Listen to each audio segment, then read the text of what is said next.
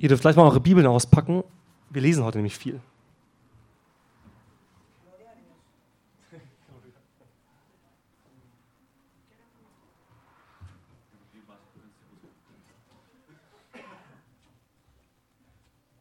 Ich mache es euch aber einfach, weil die Bibelstellen, wir lesen zwei Bibelstellen heute, die etwas länger sind.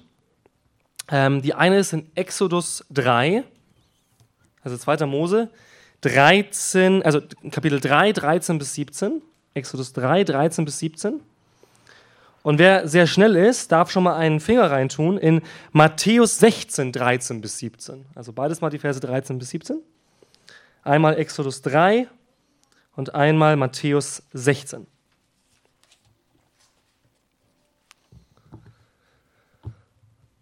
Ich erkläre kurz das Setting vom ersten äh, Abschnitt.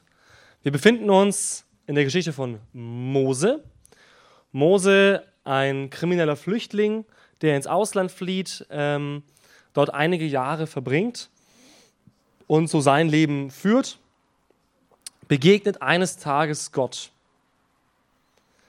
Und Gott hat einen Auftrag für ihn, nämlich zurückzugehen in das Land, wo er herkam, nämlich Ägypten, und dort Gottes Wort zu verkündigen. Und wir lesen dann Moses Antwort. Mose sprach zu Gott, siehe, wenn ich zu den Kindern Israels komme und zu ihnen sage, der Gott eurer Väter hat mich zu euch gesandt und sie fragen werden, was ist sein Name, was soll ich ihnen sagen? Gott sprach zu Mose, ich bin, der ich bin. Und er sprach, so sollst du zu den Kindern Israels sagen, ich bin, der hat mich zu euch gesandt. Und weiter sprach Gott zu Mose, so sollst du zu den Kindern Israels sagen, der Herr, der Gott eurer Väter, der Gott Abrahams, der Gott Isaaks und der Gott Jakobs hat mich zu euch gesandt. Das ist mein Name ewiglich, ja, das ist der Name, mit dem ihr mich, an, äh, mich gedenken sollt, von Geschlecht zu Geschlecht. Geh hin und versammle die Ältesten von Israel und sprich zu ihnen, der Herr, der Gott eurer Väter, der Gott Abrahams, Isaaks und Jakobs ist mir erschienen und hat gesagt, ich habe genau Acht gegeben auf euch und auf das, was euch in Ägypten geschehen ist. Und wir springen gleich zu Matthäus. Matthäus 16, die Verse 13 bis 17.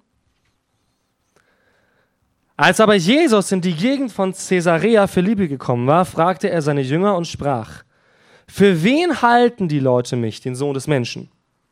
Sie sprachen, etliche für Johannes, andere aber für Elia, andere für Jeremia oder einen der Propheten. Da spricht er zu ihnen, ihr aber, für wen haltet ihr mich? Da antwortete Simon Petrus und sprach, du bist der Christus, der Sohn des lebendigen Gottes. Wir nehmen noch Vers 17 mit dazu.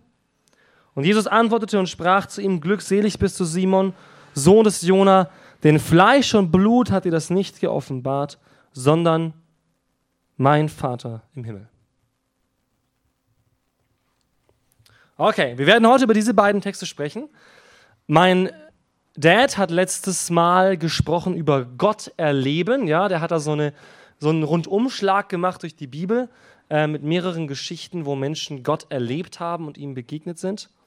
Und ich habe heute ähm, gedacht, ich möchte dieses Thema weiterführen. Und deswegen heißt meine Predigt, Gott erleben, was sagt ihr, wer ich bin? Was sagt ihr, wer ich bin? Ich weiß nicht, wie es dir geht oder wie so deine Geschichte ist mit Gott.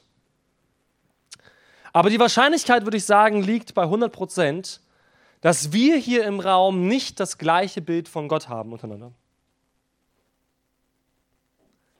Wir alle glauben an Gott, vermutlich glauben wir an den Gott der Bibel, deswegen sind wir wahrscheinlich hier. Und dennoch haben wir unterschiedliche Gottesbilder. Was vielleicht erstaunlich erscheint zunächst einmal, oder vielleicht möchten manche erwidern, weil wir ja doch alle dieselbe Bibel haben. Wir alle haben dieselbe Bibel, dasselbe Wort. Daraus nehmen wir unsere Informationen über Gott hauptsächlich. Dennoch ist es so, dass Christen in aller Welt ein inneres Bild von Gott haben, das sich teilweise massiv von anderen Christen unterscheidet. Das liegt meistens daran, dass wir bestimmte Aspekte von Gott betonen oder nicht betonen. Es gibt zum Beispiel einen Vers im Neuen Testament, im Hebräerbrief, der sagt, schrecklich ist es, in die Hände des lebendigen und zornigen Gottes zu fallen. Ja, das ist eine Aussage über Gott. Das ist eine richtige Aussage, steht in der Bibel. Und manche nehmen diesen Vers und sagen, das ist eine sehr wichtige Aussage. Und dann kommt ein anderer und sagt, ja gut, das ist schon wichtig. Klar, Gott, ja, okay, kann auch zornig sein und so, aber in erster Linie sagt die Bibel ja, Gott ist Liebe. Dann sagt der andere, ja gut, klar ist Liebe wichtig, ja, aber die Bibel sagt auch, Gott ist gerecht. Und in all dem kommt ein Bild Gottes hervor, das wir innerlich haben. Wir haben heute schon über Eltern gesprochen, über Erziehung. Manche sehen Gott primär als ihren Vater. So ein inneres Bild von Gott. Ja? Wenn ich an Gott denke, dann denke ich an einen Vater. Jemand anders mag aber ganz andere Betonungen Gottes haben. Zum Beispiel denken manche, wenn sie an Gott denken, an einen Richter. Jetzt mal eine Frage, stimmt nur eins von beiden? Ist Gott entweder Vater oder Richter? Er ist beides, genau. Das Problem ist allerdings, dass wir als Menschen nur eine begrenzte Kapazität haben, Gott zu erfassen. Richtig? Wir können ihn nicht sehen. Die meisten von uns werden ihn nicht hören regelmäßig, ja? Wir können ihn nicht anfassen. Das heißt, viele von uns beschränken sich für bestimmte Zeit auf bestimmte Aspekte Gottes, die uns wichtig werden. Vielleicht hört ein Mensch zum ersten Mal, dass Gott ein gerechter Richter ist und hat davor immer nur den Gott der Liebe im Kopf gehabt. Das wird sein Gottesbild ganz schön durcheinander wirbeln. Es gibt Menschen, die glauben, dass alle in den Himmel kommen. Das lässt sich schlecht vereinbar mit einem gerechten Richter. Und plötzlich wird mein Gottesbild umgeschmissen. Und ich merke, oh, so wie ich mir Gott vorgestellt habe, ist er vielleicht gar nicht. Wenn wir über Gott erleben sprechen, dann ist das zunächst einmal ein total subjektiver Faktor. Das heißt, ganz viele Menschen können erzählen, wie sie Gott erlebt haben. Und es mag der Wahrheit entsprechen oder nicht. Aber zunächst einmal ist das ihr persönliches Erleben, das sich so nicht wiederholen wird. Das heißt, wir haben eine subjektive Seite, wie ich Gott erlebe. Deine Gebetszeit wird nicht die gleiche sein wie meine Gebetszeit. So wie du mit Gott sprichst, werde ich wahrscheinlich nicht mit Gott sprechen. Ich werde ihm andere Dinge sagen, ich werde andere Worte verwenden. Ich werde andere Dinge tun währenddessen. Der eine kniet, der andere steht, der andere geht spazieren, der andere legt sich hin, der andere fährt Auto. Ja? Wir alle haben eine unterschiedliche Art, Gott im Alltag zu erleben. Und das ist genau richtig so. Aber es gibt eben auch einen objektiven Faktor, einen sich nicht ändernden Faktor, ein Faktor, der nicht auf uns eingeht, sondern auf den wir eingehen müssen. Und das ist, was Gott über sich selbst sagt. In Maleachi im Alten Testament lesen wir, dass Gott sagt, ich ändere mich nicht. Das ist unglaublich beruhigend für uns. Gott ist nicht wankelmütig. Er hat keine Hormonschwankungen oder sowas, ja? Gott ist der gleiche. Gestern, heute und in Ewigkeit. Amen. Er ändert sich nicht. Aber, dann könnten manche fragen, er agiert doch sehr unterschiedlich. Also ja, in unserem Leben agiert er sehr unterschiedlich, aber in der Bibel doch auch. Also in, im Buch Richter oder im Buch Josua, nehmen wir Buch Josua, ja? Da sagt Gott dem Volk Israel, geht hin und tötet Männer und Frauen. Und im Neuen Testament sagt Jesus, liebt eure Feinde. Ja, wie passt denn das zusammen? Wenn ihr sagt, das ist derselbe Gott. Also, da wäre ich nicht schlau draus. Was für ein Gottesbild soll ich jetzt haben? Ein Gott, der Völker losschickt, um, um Massenmord zu begehen? Oder ein Gott, der sagt, hau nicht zurück, sondern halt die Wange hin? Also, an welchen Gott soll ich jetzt glauben? Und manche sagen dann zum Beispiel, ihr habt zwei Götter. Es gibt den Gott des Alten Testaments und des Neuen Testamentes. Ich möchte am Anfang ein bisschen Theologie hier machen, ja, um ein kleines Verständnis zu schaffen für das, was die Bibel uns eigentlich vermitteln möchte. Die Bibel vermittelt uns nicht zu jedem Zeitpunkt das gleiche Gottesbild. Das ist ganz wichtig. Sondern die Bibel ist eine sogenannte Offenbarungsgeschichte oder eine fortschreitende Offenbarung Gottes. Wenn wir lesen, wie Gott sich Mose offenbart, wie offenbart sich denn Gott bei Mose? Wer weiß es denn? In einem Dornbusch, genau. Okay, das, ich weiß jetzt nicht, wie viel der Dornbusch Gottes Wesen repräsentiert. Ja, so. Okay, ein verzehrendes Feuer, ja. Wo er den Dornbusch nicht verzehrt. Auch interessant. Aber wenn wir es vergleichen mit Jesus, wo sieht man Gott mehr? Bei Mose oder bei Jesus? Bei Jesus. Das lässt sich mit einem ganz einfachen Vers beantworten aus der Bibel. In Jesus ist die Fülle der Gottheit leibhaftig. In Jesus ist die Fülle der Gottheit leibhaftig. Das heißt, Gott offenbart sich in der Geschichte der Bibel Stück um Stück. Wir lesen dann sowas wie bei Mose oder sowas wie bei Gideon oder sowas wie bei Elia, ja, wo Gott Teile von sich offenbart. Aber die Bibel sagt, die absolute Offenbarung Gottes, die absolute Offenbarung von Gottes Wesen ist Jesus Christus. Deswegen ist er das Zentrum für uns. Und in ihm wird alles vereint. Wir gehen jetzt mal in diesen Text von Matthäus zunächst einmal. Der Kontext von diesem Text, wir haben den Kontext von Mose ja schon geklärt, ne?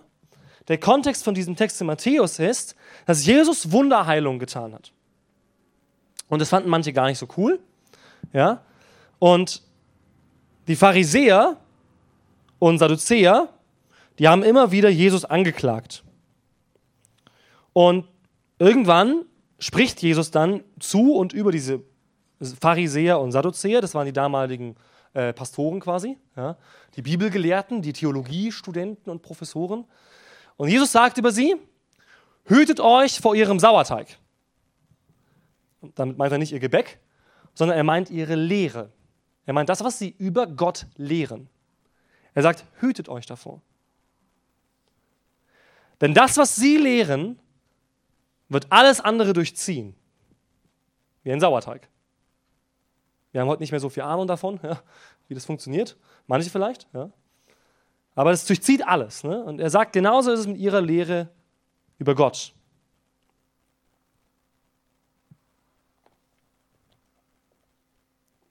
Und dann kommt dieser Text,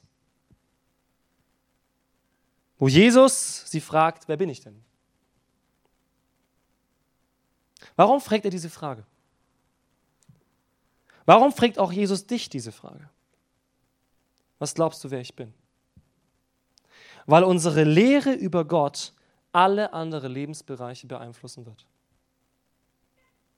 Wenn du glaubst, dass Gott in erster Linie ein zorniger Despot ist, wirst du anders leben, als wenn du glaubst, dass Gott ein liebender Vater ist.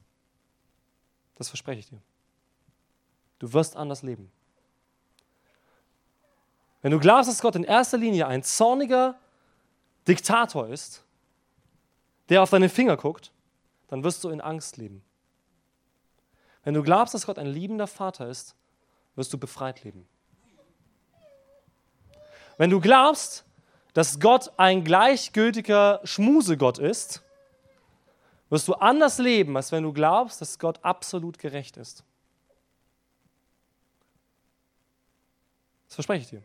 Du wirst anders leben. Denn du wirst den Blick Gottes anders auf dir empfinden.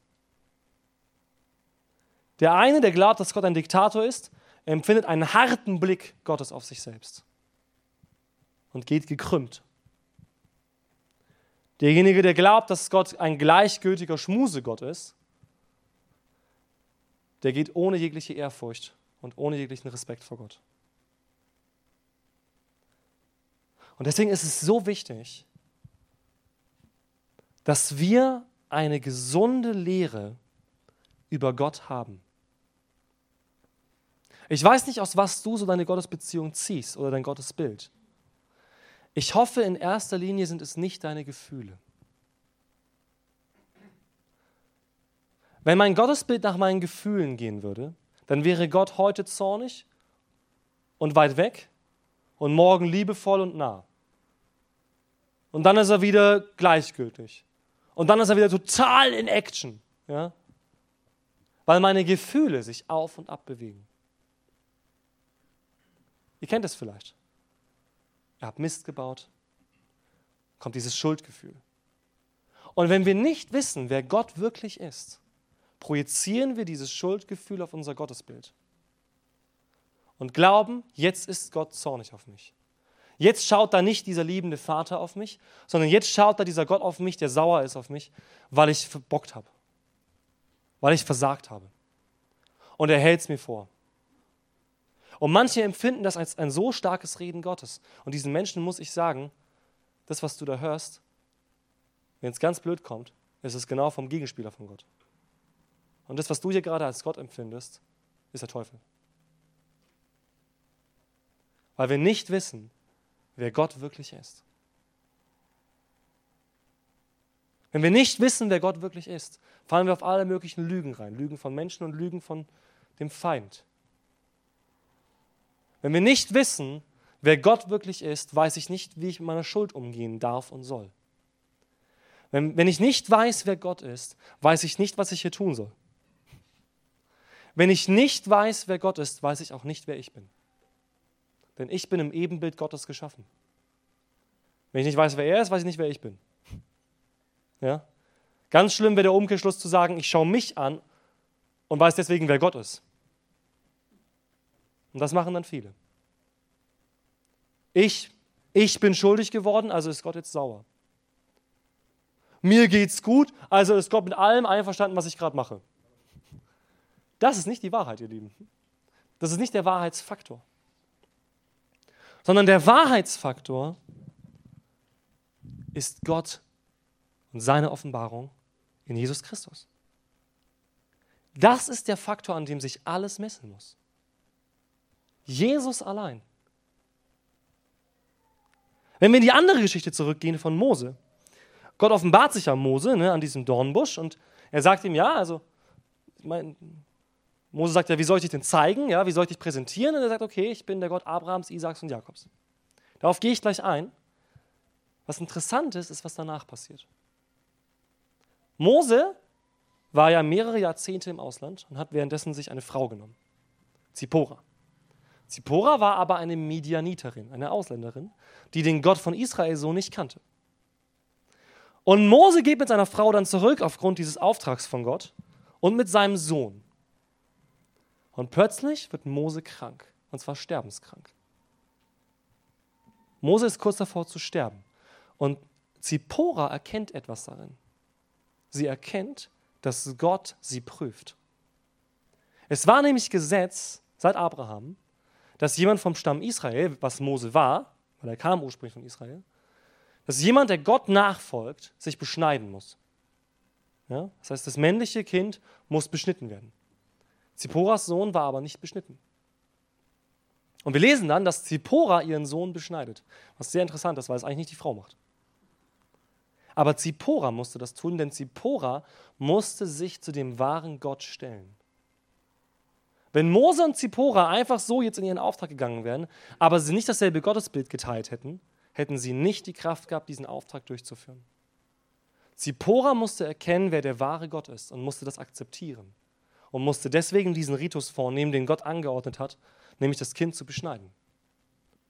Sie musste sich zu dem stellen, wer der wahre Gott ist und nicht ihr Gottesbild mitnehmen in diesen Auftrag. Also, das war der erste Aspekt. Das heißt, unsere Lehre über Gott, das, was wir von Gott wissen und glauben, ist fundamental, wie wir leben werden, in allen Bereichen unseres Lebens. Du musst wissen, wer Gott ist. Und zwar nicht nur ein Aspekt, sondern in dem, wie er sich gezeigt hat.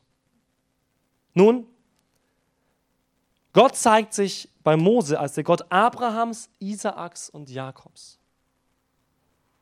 Das heißt, Gott beruft sich auf das, was er bereits getan hat. Aber bei Jesus ändert er diesen Faktor. Wenn wir lesen in Matthäus, ihr merkt, wir, wir springen heute so in diesen Texten, ich hoffe, ihr kommt mit. Jesus fragt ja, ja, wer bin ich denn? Und was für Personen nennen die Leute, seine Jünger? Sie nennen Personen aus der Vergangenheit. Johannes der Täufer, zwar nahe Vergangenheit, aber Vergangenheit. Elia, Jeremia oder ein anderer Prophet. Die Leute halten also Jesus für jemanden, der in der Vergangenheit war. Und dann sagt Jesus, ja, und was glaubt ihr, wer ich bin? Was glaubt denn ihr, wer ich bin? Und Petrus antwortet, du bist der Christus, der Sohn des lebendigen Gottes. Du bist der Christus, du bist der Retter und der Gesalbte.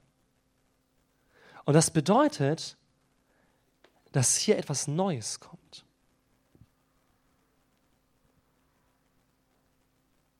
Wenn wir Gott begegnen wollen und erleben wollen und wissen wollen, wer Gott ist, dann hilft es einmal zu wissen, was Gott bereits getan hat.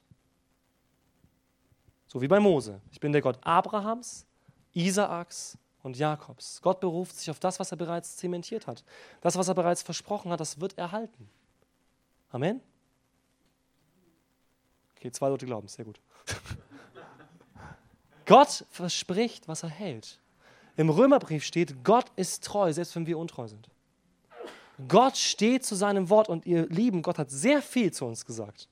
Denn in Epheser 1 steht, dass durch Jesus jeder geistliche Segen, das müsst ihr euch mal auf der Zunge zergehen lassen, jeder geistliche Segen in der Himmelswelt uns zuteil wird. Jeder geistliche Segen wird uns zuteil durch Jesus. Ihr Lieben, das ganze Buch ist voll mit geistlichen Segen was da alles drin steht, was Gott segnen will und was Gott uns schenken wird, spätestens in seinem Reich, spätestens in seiner Herrschaft und seinem Königreich, was wir alles bekommen werden. Das gilt für uns, das hat Gott festgelegt und es ist zementiert und es hilft uns, das zu erkennen, um zu wissen, wer Gott ist. Denn manchmal vergessen wir das, was Gott in unserem Leben getan hat. Manchmal werden wir krank und vergessen, wie oft Gott uns schon geheilt hat. Manchmal kommen wir in finanzielle Nöte und vergessen, wie Gott uns schon rausgeschlagen hat. Manchmal bekommen wir Angst und vergessen, dass Gott stark ist und dass er uns beschützt und dass er mein Vater ist, der mich in seinen Armen hält und das immer schon getan hat. Manchmal sind wir traurig und vergessen, dass Gott uns immer wieder neue Freude geschenkt hat. Dass Gott uns immer wieder neue Hoffnung und Zukunft gegeben hat. Einige von euch sitzen hier, die harte Schicksalsschläge erlebt haben. Aber ihr sitzt hier. Und ich hoffe, ihr sitzt hier nicht mit einem deprimierten und depressiven Geist, sondern ich hoffe, dass ihr erleben dürftet, dass Gott eine Zukunft hat für euch. Dass es weitergeht. Dass sich neue Türen öffnen. Ja, dass vielleicht ein gewisser Schmerz, eine Narbe vielleicht bleibt, aber dass Gott uns bis ans Ende bringen kann. Aber wenn wir uns nur an dem festhalten, was Gott bereits getan hat, können wir auch nicht erleben, wer Gott wirklich ist. Denn Gott spricht im Alten Testament, siehe, ich schaffe etwas Neues. Ja? Das macht er nicht ständig in der Art und Weise, wie er es hier macht, in Jesus, ja. Aber doch ist auch unser Leben eine fortschreitende Offenbarungsgeschichte. Auch in unser Leben muss Gott uns neue Dinge zeigen von ihm.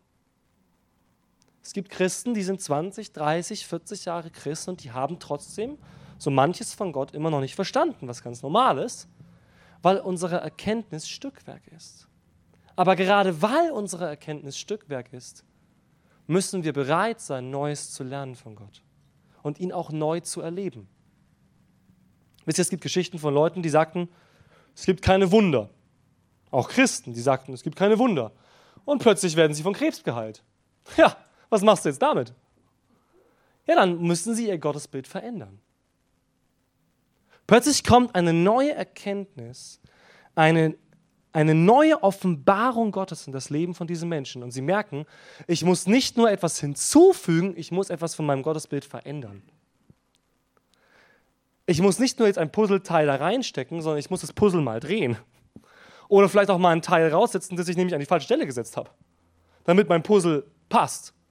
Und plötzlich merke ich, ups, da gab es ein anderes Puzzleteil, das passt da rein. Und das Puzzleteil, das da drin steckt gerade, das gehört ganz woanders hin. Und mein Gottesbild verändert sich. Und die Art und Weise, wie ich mit Gott rede und mit Gott umgehe und meinen Dienst tue und die Bibel sehe, verändert sich. Ich möchte nicht, dass jemand sich in 40 Jahren auf das beruft, was ich jetzt predige und sagt, das hast du aber damals zementiert. Nee, meine Erkenntnis ist Stückwerk. Ich rede aus dem heraus, was Gott mir jetzt gerade gezeigt hat. Was anderes kann ich auch nicht machen. Alles, was Gott mir über die Schrift zeigt, kann ich euch sagen. Und was er mir nicht über die Schrift zeigt, sage ich euch nicht. ja? das, daran arbeite ich dann, bis ich so sicher bin, dass ich es euch sagen kann. Ja? Aber es geht voran, es wird fortschreitend gehen. Und ich glaube, dass Gott so manche Dinge ganz schön noch umwerfen wird in meinem Leben. Das muss er auch. Ich glaube, ich fände es schrecklich, zu sagen, mit 28 habe ich eigentlich schon 90 Prozent kapiert von Gott. Irgendwie finde ich das nicht sehr, sehr aufregend, diesen Gedanken. Weil das Leben, wie ich gerade führe, es ist nicht schlecht, aber es ist auch noch nicht das, wo ich sage, da möchte ich hin. Es ist noch nicht so vom Feuer des Heiligen Geistes beseelt, wo ich sage, da möchte ich hin. Es ist noch nicht so, dass Gott so viel durch mein Leben tut, wie ich möchte. Das heißt, da muss noch mehr entstehen in meinem Leben. Ich will, dass Gott noch mehr macht in meinem Leben. Aber dann muss ich bereit sein, loszulassen, was Gott bereits getan hat. Und das ist die Spanne. Ne? Einerseits das festzuhalten, was Gott mir versprochen hat, und das loszulassen, wo ich meine, dass Gott etwas festgelegt hat. In dieser Spanne leben wir. Denn Gott ist der Gott des Anfangs und des Endes. Er ist Alpha und Omega. Gott ist der, der schon immer war, worauf wir uns berufen können. Und der, der immer sein wird, worauf wir uns berufen können. Ja. Und der heute lebt und der heute da ist. Du wirst immer in deinem Leben Bekanntes von Gott wiederentdecken. Und das ist wichtig. Für Leute, die schon jahrelang im Glauben sind, werdet ihr wahrscheinlich zustimmen. Ja? Das schafft Sicherheit. Zu wissen, ja, ich kenne Gott. Und nein, das plötzlich äh, sehe ich nicht die Bibel komplett anders nach 40 Jahren Christsein. Das wird nicht passieren. Sondern ihr habt eine Geschichte mit Gott. Und es schafft Sicherheit. Aber es schafft auch Sicherheit zu wissen, dass Gott noch mehr mit dir vorhat und dir deswegen neue Sachen zeigen wird. Was sagt ihr, wer ich bin? Das ist der Abschlusspunkt. Was sagt Jesus zu Petrus, wie, Jesus, äh, wie Petrus das erkennen konnte? Fleisch und Blut haben dir das nicht offenbart, sondern mein Vater im Himmel. Wer Gott wirklich ist, kann uns nur ein Mensch zeigen. Das ist Gott selbst, der Mensch wurde, nämlich Jesus Christus. Nur er kann uns zeigen, wer Gott wirklich ist. Und deswegen möchte ich dich so ermutigen, nicht ein Couch-Christ-Sein zu spielen. Ich glaube, dass viele hier von uns sich eigentlich mehr wünschen von Gott. Nicht im Sinne von, ich will ein teures Auto oder sowas, aber eine tiefere, intimere und vielleicht auch aufregendere Beziehung mit Gott. Ich hoffe jedenfalls, dass es so ist. Erfahrungsgemäß ist es bei den meisten so. Aber viele resignieren irgendwann, weil sie sagen, ich habe Gott zu oft nicht erlebt. Ich habe Gott zu oft nicht erlebt. Gott hat mir zu oft nicht geholfen. Gott hat ein Wunder zu wenig gemacht. Und anstatt mich dem auszusetzen, wieder enttäuscht zu werden, will ich lieber nicht mehr weitergehen. In meiner Vorstellung und in meinem Leben mit Gott. Ich möchte jetzt da einfach bleiben, wo ich bin. Ich möchte jetzt einfach meine Bibel lesen und meine Notizen lesen, die ich mir vor 30 Jahren dahin geschrieben habe. Und das ist das, was ich über diesen Bibelvers weiß und das ist gut so. Ja. Und ich mache meinen Dienst so, wie ich den mache. Und ich möchte auch nicht, dass Gott irgendwas in meinem Leben weiter groß ändert. Vielleicht ist es das, was du denkst. Vielleicht nicht so ganz krass bewusst, aber vielleicht unterbewusst. Ich glaube an ein aufregendes Leben mit Gott. Ich bin auch jung, gell? ich habe leicht zu reden. aber, aber ich erlebe das auch. Ich habe jetzt auch Frau, Haus, Kinder, gell, so, ne, so alles, was man so braucht, einen Garten. Ne, so. so, ich habe das jetzt alles, ja. Ich könnte jetzt sagen, okay, Jetzt, jetzt reicht es mal mit Aufregung. Gell? Die letzten Jahre waren sehr aufregend, so mit den Kindern und ne, so. Jetzt langt's. Aber meine Frau, meine Frau und ich haben uns was versprochen. Gegenseitig. Und da wollen wir uns gegenseitig immer wieder ermahnen. Wir haben gesagt, wir führen kein christliches Spießerleben. wir entscheiden uns dagegen. Denn wenn wir das Gefühl haben, dass wir zwar gerade etwas tun, aber nichts entsteht, langfristig gesehen. Ja, manchmal muss man warten, bis was entsteht, aber wir haben das Gefühl, wir sind nicht an dem Platz, wo Gott uns hinschickt, sondern wir sind auf dem Platz, der uns am gemütlichsten erscheint. Dann sagen wir, wir müssen aufstehen und weitermachen. Und wir müssen Gott fragen, was er mit uns vorhat. Und manchmal bedeutet das, macht weiter und ich zeige euch schon, was ihr tun müsst, dann machen wir weiter. Im Vertrauen darauf, dass irgendwann Frucht entsteht. Oder Gott sagt, keine Ahnung. Geht nach Indien oder so, ja? Keine Ahnung. Ich möchte bereit sein für dieses Erleben Gottes. Ich möchte bereit sein für einen Gott, der im Feuerdornbusch kommen kann oder in Engelsgestalt oder in einem Wind oder in einer Stimme. Und ich möchte bereit sein für diesen Gott, Ja zu sagen zu dem, was er mir zu sagen hat. Und nicht zu sagen, oh, das habe ich aber nicht erwartet, das ist mir jetzt zu viel von dir. So, das andere davor war richtig gut, aber das ist mir ein bisschen too much von dir. Ich möchte, ich möchte bereit sein für diesen Gott. Und ich möchte diesen Gott mehr erleben. Geht es dir auch so? Amen. Lass uns beten.